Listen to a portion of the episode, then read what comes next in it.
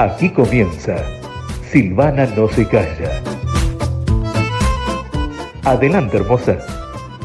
Hola, hola, buenas, buenas. Silvana, una vez más, un nuevo episodio de Silvana no se calla.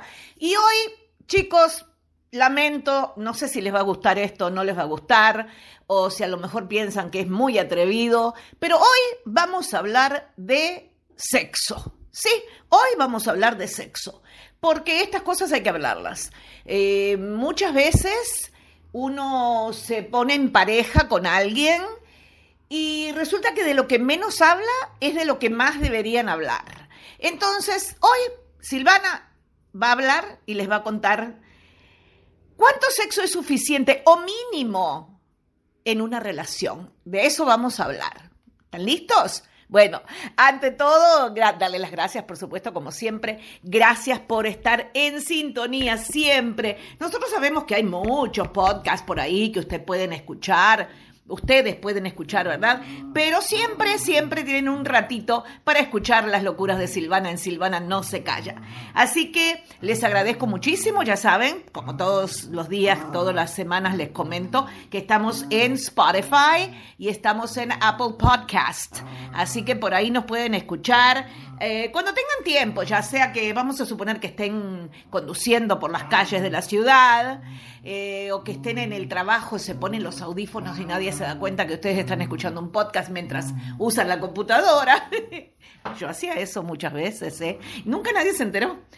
Eh, nada, así que les doy esos consejitos. Si ustedes quieren, tienen ese tiempito para hacerlo, porque seguro, después cuando uno llega a la casa ya está cansado, tiene muchas otras cosas que hacer, ya no tiene tiempo, pero cuando tenés un tiempito así de que estás como medio así al cohete, ponete a escuchar, Silvana no se calla, a lo mejor hasta una risa te sacamos. Bueno, vamos a comenzar entonces con esto. ¿Cuánto sexo es suficiente o mínimo en una relación? Aunque la cantidad de sexo en una pareja puede variar por distintos factores, por supuesto, hay ciertos aspectos que nos hablan de una vida sexual saludable. ¿Ustedes ya están poniendo eso en práctica o no? Porque si no, eh, podemos eh, ayudarlos un poquito, ¿verdad? ¿Sí? bueno, sí, sí. Si de encuentros sexuales hablamos, ¿cuánto es lo que es aceptado como normal o como mínimo en una relación? ¿Una vez por semana? dos veces por semana, dos veces al mes, una vez al mes. ¿Cuánto es lo aceptado, lo normal, lo mínimo? Bueno, aquí te vamos a revelar lo que los datos arrojan con respecto a la vida sexual de las parejas. Esto es lo que dicen, a ver, siempre aclaro esto, ¿verdad? Esto es lo que dicen los expertos, los que se dedican a a indagar sobre estos temas. Yo no soy experta, pero tengo mi experiencia, ¿verdad? Tengo unos cuantos añitos y más o menos yo les puedo dar una idea. Vamos a ver qué dicen los expertos. Afortunadamente, cada vez somos más abiertos a la hora de hablar de sexo y por supuesto de tenerlo y de apropiarnos de nuestro placer, pero hay que saber, tenemos que tener una idea, por ejemplo, en el, en el mundo entero todo esto que yo les voy a comentar ahora, todo es diferente. ¿eh? Hay gente que necesita una vez a la semana, hay gente que necesita siete veces a la semana, hay gente que, que, no necesita nada, hay gente que es totalmente asexual y que no, el sexo no les interesa para nada. Yo sé, yo sé, ustedes me van a decir lo mismo que pienso yo, la gente esa está loca porque ¿quién no necesita de sexo? Bueno, eh, ¿cuánto sexo es mucho y cuánto es poco? Vamos a hablar de eso. Las respuestas son infinitas y dependen de cada persona, por supuesto, de sus necesidades, de sus gustos, del estilo de vida, etcétera, etcétera. Sin embargo, a pesar de que hay estudios que hablan de una media, la mayoría de ellos concluye que el sexo va más allá de la cantidad. De hecho, sugieren que la plenitud sexual se basa en otros aspectos, como por ejemplo la conexión emocional, la intimidad, la complicidad, la diversión, que en la actualidad sexual per se, ¿verdad? El Instituto Kinsey de Sexo, Reproducción y Género encontró que las personas entre 18 a 29 años, escuchen lo que les estoy diciendo, 18 a, a 29 años, tienen relaciones sexuales aproximadamente 112 veces al año, lo que equivale a dos veces por semana. Uy, ya empezamos mal con esto, ¿verdad? Ya empezamos mal. Mientras que aquellas entre los que tienen, las personas que tienen entre 30 y 39 años, admitieron tener 86 sesiones por año. Y la frecuencia tiende a disminuir en adultos mayores, pero alrededor del 28% de las personas mayores de 45 años todavía tienen relaciones sexuales por lo menos una vez a la semana. A pesar de que las estadísticas son claras, los expertos nos dicen que debemos dejar atrás la idea del sexo como una obligación o como un objetivo. Y por el contrario, dejarnos fluir y disfrutar de la sexualidad. Eso, eso tendríamos que ponerlo así como en letras mayúsculas.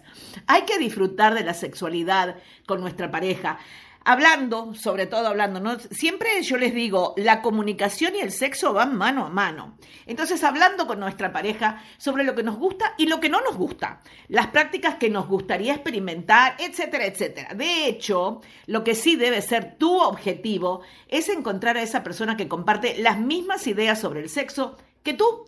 Porque si sería un problema que tú seas súper sensual y que para tu pareja no sea una prioridad. Eso es horrible. Cuando uno se encuentra con una persona que sabiendo que uno es muy sexual, que, uno que a uno le gusta el sexo, que uno disfruta estar con su pareja y que la pareja no, oh, eso es, ya es un red flag. Ya, ya eso es un red flag. Eso ya debería constar para que ustedes digan, no, con este no, con esta no, porque si no tenemos el mismo apetito sexual, en algún momento vamos a tener dificultades. Bueno, por otro lado, sigue el estudio este, ¿no? Dice, una, una buena vida sexual se basa en el placer y la satisfacción que ésta te genera, ya sea que tengas encuentros todos los días de la semana o una vez al mes. Lo que a ti te haga sentir plena, esa es tu medida de sexo que necesitas. Siempre recuerda que esto debe ser consensuado, por supuesto, que también es importante escuchar al otro. Protegerte, muy importante, esto también con letras mayúsculas, protegerte y ser creativo, porque si algo tiene el sexo es que despierta nuestros sentidos, nos pone de buen humor y mucho más receptivos del entorno, lo cual favorece tu productividad y creatividad en todos los niveles de tu vida. Yo tengo un... Eh, ustedes me van a matar a mí.